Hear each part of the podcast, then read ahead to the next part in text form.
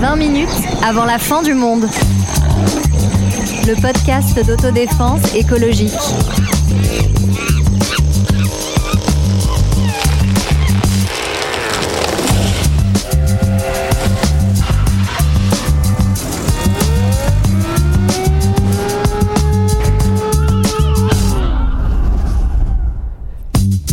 Bonjour, bonjour, bonjour. Dans le précédent épisode, nous avions partagé avec vous nos cartes postales de l'été et peut-être que vous avez arrêté de nous écouter. Et si vous êtes encore là, si vous êtes encore là, d'abord, merci et bienvenue dans ce nouvel épisode où nous allons nous interroger sur euh, ce sentiment d'impasse climatique pour essayer aussi d'explorer ce qui peut être fait et ce qui est en train d'être fait en ce moment même.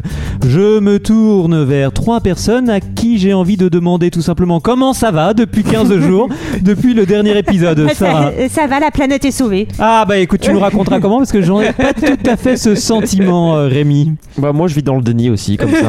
Ah, ça fait beaucoup de même et toi Marlène? Bah moi ça va, mais moins bien que la dernière fois, parce que la dernière fois c'était encore un peu plus les vacances que, ça. que 15 jours plus tard, quoi. Mais Ouais. ça devrait aller mieux dans cet épisode où nous allons euh, explorer un certain nombre de, de problèmes. Ah, L'idée, voilà, c'est de ne pas s'habituer au catalogue de mauvaises nouvelles, de tomber dans une espèce de, comme on appelle parfois, de climate porn, cette idée de, voilà, on, ba- porn, voilà, on carrément. balance, Ouais, on balance des, des mauvaises nouvelles. euh, Il y a une espèce de, de jouissance de, de ce spectacle-là. Non, non, au contraire, euh, il faut trouver euh, des prises dans le moment dans lequel on est et peut-être euh, déjà d'essayer de comprendre euh, un petit peu où on en est sur le plan de cette impasse climatique. Qu'est-ce qui fait que la situation ne, ne change pas? Bah, je pense qu'on manque de données scientifiques sur la réalité. Ah là là euh, là là de là la- là Et de pédagogie, Ah, la pédagogie est ça, important. on n'est et, pas et de vie courant. réelle et de vie réelle. Voilà, c'est ça. On ne pour- sait pas. Alors pourquoi faisons-nous cette blague euh, au- au-delà de... Ben non, parce que ça va être un argument, euh, notamment euh, de, de, de, de de climato-sceptiques ou de personnes dont l'intérêt n'est pas, euh, par exemple, de baisser euh, l'extraction des énergies fossiles. Et donc, euh, on va, euh, enfin, on va douter euh, de, des travaux scientifiques. On va dire qu'il n'y a pas assez, qu'il y a de l'incertitude, etc. Bon, tout ça, faut le rappeler, euh, c'est faux. On a une littérature scientifique sur euh, le changement climatique, sur le rôle de l'homme là-dedans, à ne plus savoir qu'en faire. Ah, D'ailleurs, je chez- Antoine, on peut plus rentrer. Ah, je- je ça fait d'ailleurs plusieurs mois que je dors euh, chez Sarah. Je ne- n'entre plus chez moi. Il y a trop de voilà. on a voilà il y, a- il y a eu beaucoup aussi de production du doute de notamment de la part d'industriels mais il y a- qui a quand même été euh, déconstruit où on a montré aussi euh, les mensonges et les cachotteries euh, de certains donc pourquoi euh, rien ne change? Pourquoi euh, bah, même en termes politiques hein, pourquoi y a- les, les- les- les choses ne bougent pas? Et ben euh, peut-être que c'est parce qu'il y a quelques personnes qui s'en mettent plein les poches Oui, c'est-à-dire qu'il y a vraiment des, alors, des gens qui s'en mettent plein les poches et qui mettent aussi beaucoup d'argent pour euh, convaincre que euh, on peut pas faire autrement euh, aujourd'hui. Que oui, certes, c'est bien dommage, il y a des effets, enfin des effets des activités humaines, mais qu'on peut pas faire autrement. On en avait parlé dans l'épisode d'avant, hein, mais c'est exactement le discours qu'a tenu justement Patrick Pouyanné, le PDG de Total Energy, en expliquant que voilà, on ne pouvait pas renoncer au jour, aujourd'hui à l'exploitation des énergies fossiles, donc pétrole, gaz, charbon notamment, puisqu'on en avait besoin pour préparer la transition. Euh, mais en fait, c'est voilà, c'est oublier que euh, à côté de ça, ça sert euh, les intérêts de, de ces personnes. Je vous recommande d'ailleurs un livre qui est vraiment super à ce sujet, hein, qui s'appelle Criminel climatique, qui a été écrit par le journaliste Michael Correa de, de Mediapart et qui explique justement notamment la responsabilité des trois plus grandes firmes transnationales pétrolières. J'ai oublié le- leur nom, mais je crois qu'il y a Exxon hein, dedans.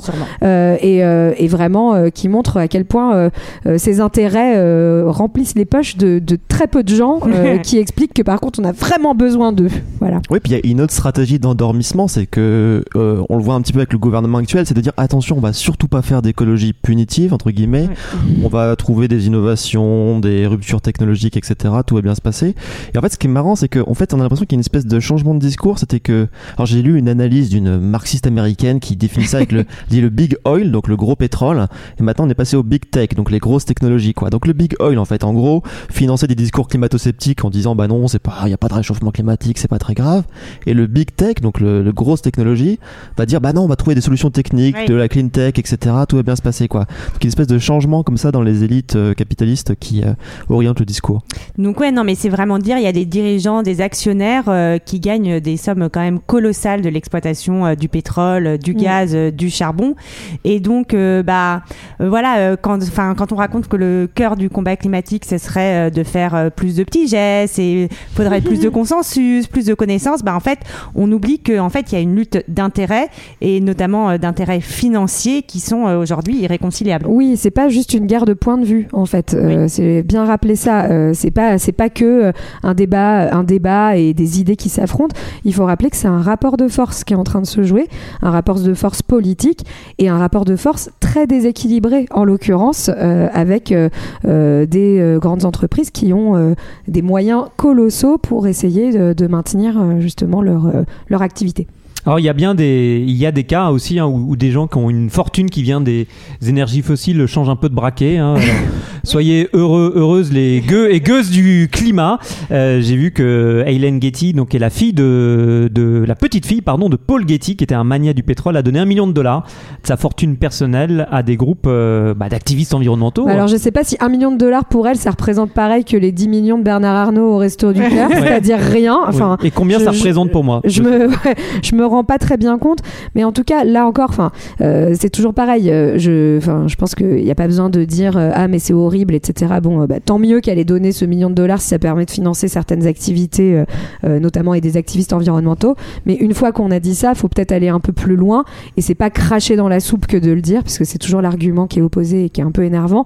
C'est juste de dire bah en fait c'est pas par des petits financements ponctuels et privés comme cela qu'on va réussir à mettre en place des vraies politiques de changement et de transition environnementale. Ouais, je suis, d'accord. Un des, problèmes de ça, ça se retrouve aussi avec la philanthropie hein, pour d'autres causes. hein, c'est que c'est une personne euh, ou à travers une fondation, euh, un groupe de personnes qui décide euh, où les fonds sont mis. Alors tandis que par l'impôt, en fait, c'est un choix collectif qui s'appuie sur une représentation nationale. ouais, c'est un choix démocratique voilà, en qui- fait alors, quoi. euh, qui fonctionne plus ou moins bien selon, selon les contextes, cette, Ouais. cette démocratie. Mais il y a quand même l'idée derrière du choix collectif que l'on, que l'on, que l'on construit ensemble et pas, bah, moi, demain, si j'ai tout cet argent, je vais aller subventionner, je sais pas, voilà, mon, mon libraire, peut-être. Ouais. Oui, et puis en plus, ça te met dans un état de dépendance euh, qui est problématique. C'est-à-dire qu'en fait, on est dépendant du choix et de la Mhm. bon générosité ponctuelle de ces personnes.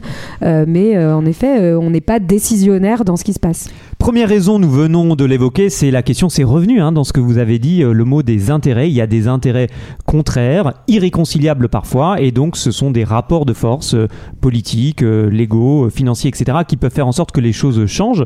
Et peut-être une deuxième raison qu'on peut mettre au milieu là sur la table pour l'examiner ensemble sur bah, ce sentiment d'impasse climatique, pourquoi ça ne change pas On en a déjà parlé dans certains épisodes, c'est la répression policière et judiciaire qui fait peser un poids de plus en plus lourd sur les personnes qui s'engagent et qui peut agir comme une sorte de dissuasion pour les, euh, pour les autres. Oui, je vois qu'on est parti dans une veine très marxiste et énervée, donc c'est parfait. Euh, ouais, J'allais nuancer ça, mais c'est pas grave, allons-y direct. Donc oui, effectivement, en gros, si on prend un point de vue marxiste, quand le capital est attaqué, le capital euh, se défend. Et donc du coup, euh, effectivement, on peut analyser la répression policière et, judici- et judiciaire comme ça. Euh, Il y a eu évidemment Sainte-Soline, il y a eu le mouvement avant ça des Gilets jaunes qui était contre, il y a eu le mouvement contre la réforme des retraites. Donc on voit qu'effectivement, il y a une espèce de brutalisation continue euh, de, de la société et puis des, des moments de manifestation euh, qui commencent à faire un peu, à inquiéter beaucoup, notamment sur tous les combats euh, écologiques. Moi, il y a même euh, ce que je trouve intéressant, enfin des anecdotes en fait euh, à, à titre personnel sur euh, alors la répression ou la surveillance. J'ai des amis de mes parents qui habitent, je sais pas exactement, mais Bah, donne leur adresse, on sera Ouais, bien content ouais, et ils seront contents surtout. Non, mais dans les Alpes, dont le fils a été notamment sur des ronds-points au moment des gilets jaunes, et je crois qu'il avait été arrêté parce que il plantait des carottes ou un truc comme ça sur des ronds-points, voilà. Et un jour, il a un ou deux ans plus tard, il organise une grande fête chez lui, et donc euh, son père se rend à cette fête. euh, son père qui est d'ailleurs le docteur euh, dans une dans un petit village, enfin que tout le monde connaît, et il tombe sur des flics euh, qui font barrière et qui vérifient tous les gens qui rentrent et sortent à cette fête parce que ce mec, depuis qu'il a planté des carottes sur un rond-point, est surveillé et on s'inquiète que ça puisse être un rassemblement de ces écolos terroristes. Ah, ça Oui, me rappelle bah- la dernière soirée de Rémi, mais c'est- pas sûr que ce soit des carottes que Rémi ait plantées. ouais. De carottes. Non, mais en tout cas, c'est juste pour montrer. En plus, ça, ça touche pas que le mouvement écologiste, hein, pour le coup, ça, touche aussi des mouvements politiques euh, qui proposent euh, notamment euh, de repenser la démocratie, etc. Mais c'est l'idée qu'il y a quand même une restriction de certains droits, notamment des droits à manifester, à contester, euh, et avec euh, une, une parole qui se libère pas dans le bon sens euh, de ce point de vue-là. Enfin, on peut penser notamment, euh, par exemple, à l'idée, enfin là, je sais plus quelle députée elle, de La République en marche après l'ouverture de la Coupe du Monde de rugby euh, et les siffles et les sifflets qu'il y a eu Ah contre oui. Macron proposait que en fait pendant les réunions, pendant les événements sportifs, On coupe la. les- non, mais qu'il y a une interdiction avec euh, amende euh, de Oui. siffler le président de la République. Enfin, en fait, voilà. euh, rappelons qu'il y a aussi beaucoup de militants euh, écologistes qui sont fichés S, donc Mm. fichés S Exactement. comme euh, des gens qui seraient soupçonnés d'activités terroristes, euh, des droits à manifester qui sont de plus en plus euh, restreints.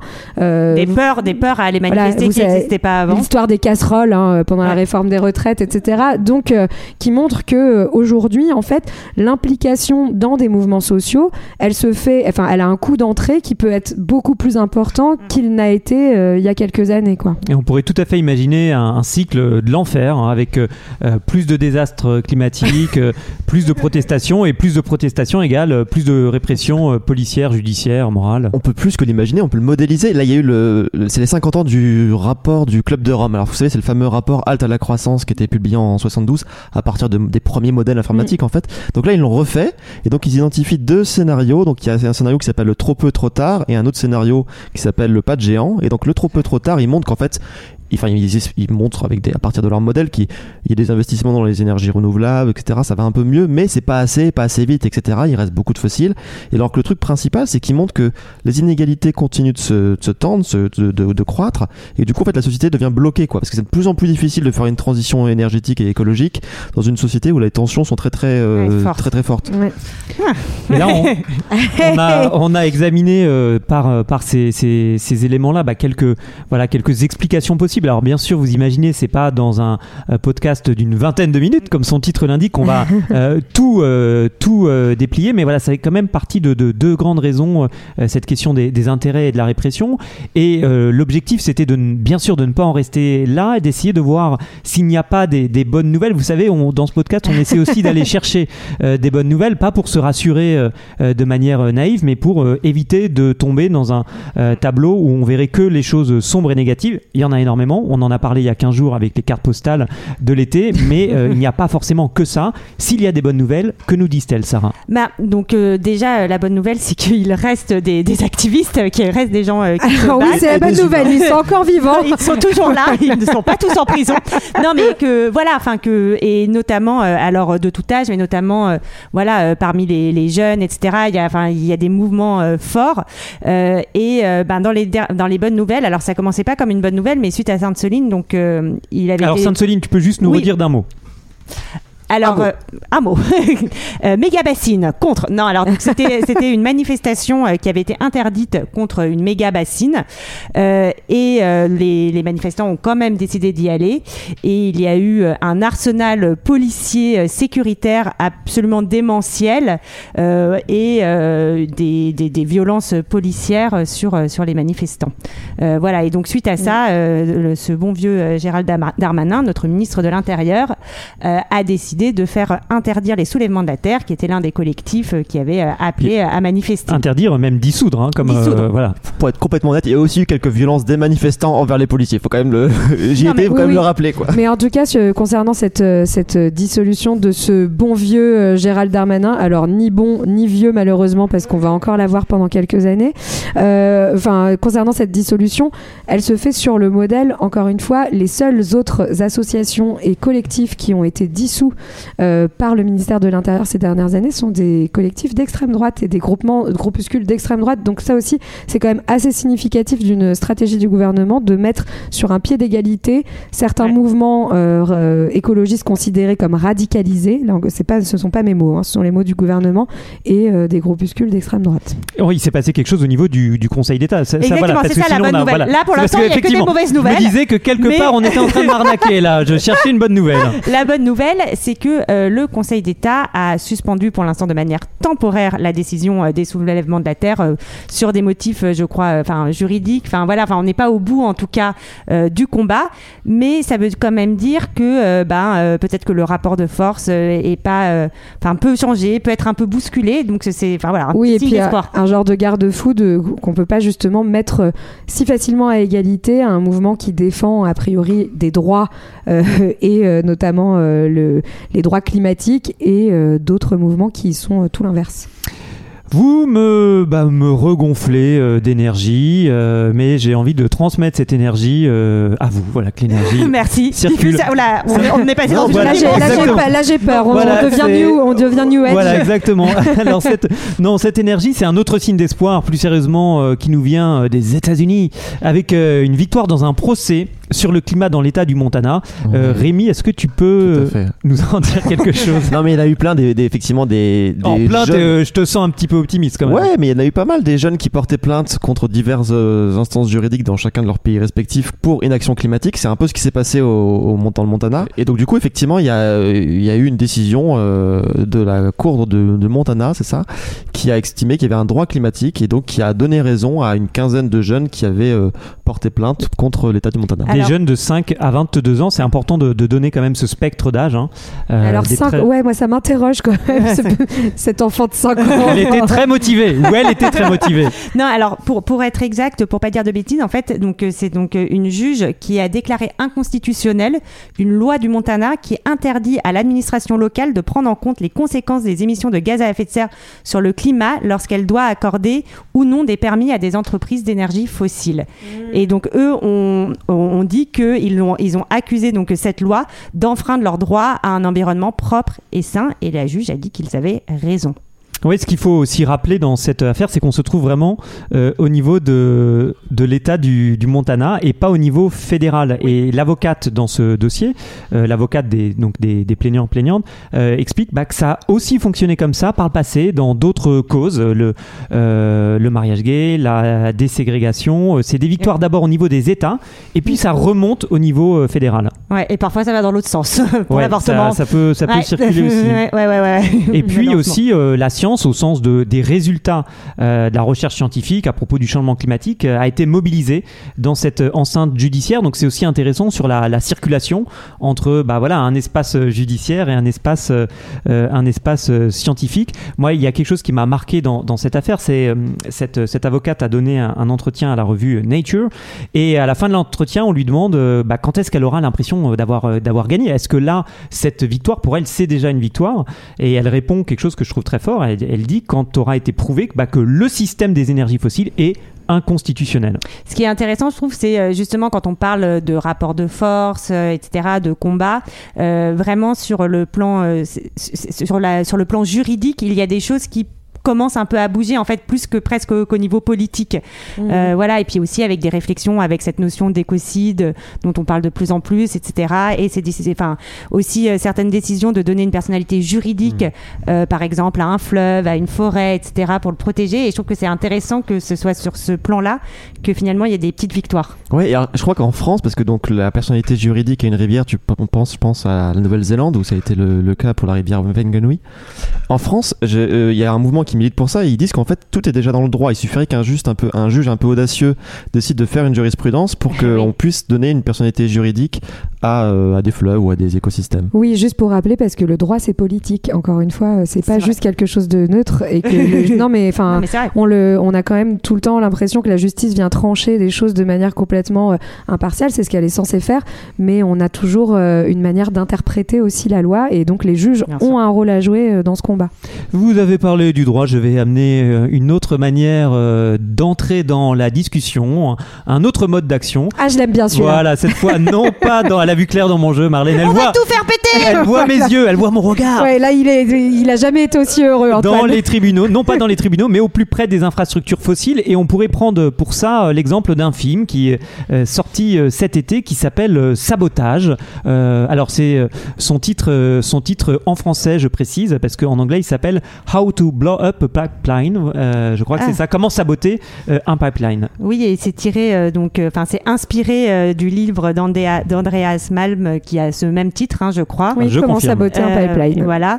Euh, et euh, donc qui euh, donc dans ce livre, on en a déjà parlé, euh, qui justement se pose la, la réflexion de pourquoi finalement le mouvement climatique n'est pas en train d'aller vers des, des formes d'action plus euh, plus violentes. Tu me dis Plus radicales. Plus radicales, ouais, exactement. Euh, et est-ce qu'il faudrait pas y aller pour justement qu'on essaye de faire bouger les choses, puisque pour l'instant on est un peu dans l'impasse comme on le dit. Ouais, je précise un plus radical évidemment contre des infrastructures Oui. matérielles et pas contre des personnes. Et d'ailleurs, dans le film, c'est vraiment quelque chose euh, sur. Voilà, il y a- y, une insistance très forte sur l'idée de cibler un pipeline euh, qui est. En, voilà, il le cible à différents endroits, euh, mais c'est une infrastructure. Il n'y a pas, euh, il n'y a pas d'être humain autour. Et d'ailleurs, ils font même attention dans la manière dont ils conçoivent ce projet-là, euh, que ça évite de, bah, de, de- d'abîmer euh, tout ce qu'il y a, tout ce qu'il y a autour sur le plan environnemental. Ouais, alors, bah, d'ailleurs, Andreas Malm était cité dans les arguments du gouvernement pour dissoudre les soulèvements de la Terre. Il disait qu'effectivement, ce mouvement s'appuyait sur ses écrits. Et c'est vrai que la question du. Alors, ils appellent ça le démantèlement plus que le sabotage. Une question un peu délicate parce que, historiquement, dans les mouvements non violents, c'était vu comme un danger parce que, par exemple, pendant les mouvements des suffragettes au Royaume-Uni, il y a eu des blessés involontaires parce que, par exemple, elle mettait de l'acide dans les boîtes aux lettres, un postier l'ouvre, ça, ça lui pète à la face, etc. Donc, c'est toujours très compliqué de, faire la, ligne entre la violence matérielle et la violence physique. Mais effectivement, Malm insiste vraiment sur l'idée qu'il n'y a jamais de violence physique, c'est que de la violence, enfin, c'est que de s'en prendre aux infrastructures matérielles. Oui, pour en revenir euh, à ce film qu'on vous recommande, est-ce que c'est le coup de cœur de la rédaction euh, On pourrait dire si on, était rémunéré euh, pour pour ces podcasts, peut-être nous le dirions. Non, alors en fait, on suit un, groupe de huit jeunes hein, qui ont été touchés d'une manière ou d'une autre par les conséquences bah, du capitalisme, de l'exploitation, du changement climatique.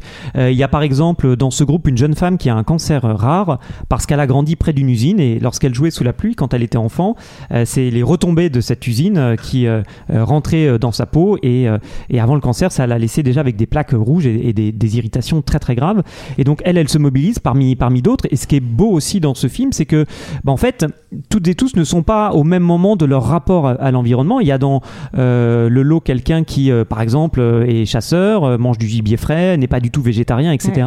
Et ça nous raconte aussi que bah, pour construire en fait une espèce de coalition d'action pour, pour gagner, parce que l'objectif c'est ça à un moment donné, hein, c'est pas de se prendre euh, des canicules tout- toute l'année et des catastrophes en pagaille, c'est à un moment donné de renverser la table et de gagner, bien, de construire voilà, des intérêts contre des gens qui en ont d'autres, mais avec des gens qui partagent suffisamment pour, euh, pour s'organiser. Et juste pour préciser, hein, c'est bien un film de fiction. C'est un pas- film de C'est pas fiction. un documentaire. Ouais, tout à Euh, fait. la forme est intéressante aussi, je trouve. Oui, tout à fait. Et euh, alors, quand on parle du, du climat, on, on l'a, vu dans, dans cet épisode et dans, dans les, les 70 et quelques qui désormais euh, euh, constituent notre, notre collection. Il y a des intérêts euh, différents qui s'affrontent. Euh, Voilà, des gens qui, une minorité qui gagne voilà, des sommes très importantes euh, là-dedans, et puis une immense majorité de la population qui, euh, euh, qui en souffre et qui en plus n'a pas de contrôle sur cette situation. Donc l'idée, voilà, c'est de trouver des prises, de trouver des manières de, de, bah, de, de, de continuer le combat, de donner euh, encore plus de force à des personnes qui sont déjà dans dans ce, combat, parce qu'avec euh, euh, le climat, on parle de l'environnement de vie ou de mort. Et une des activistes du film Sabotage le dit à un moment donné, moi ça m'a marqué, elle dit voilà, mettre fin aux énergies fossiles, c'est de la légitime défense, ni plus ni moins. Bon, bah continuons le combat alors. À bientôt. à bientôt. Salut.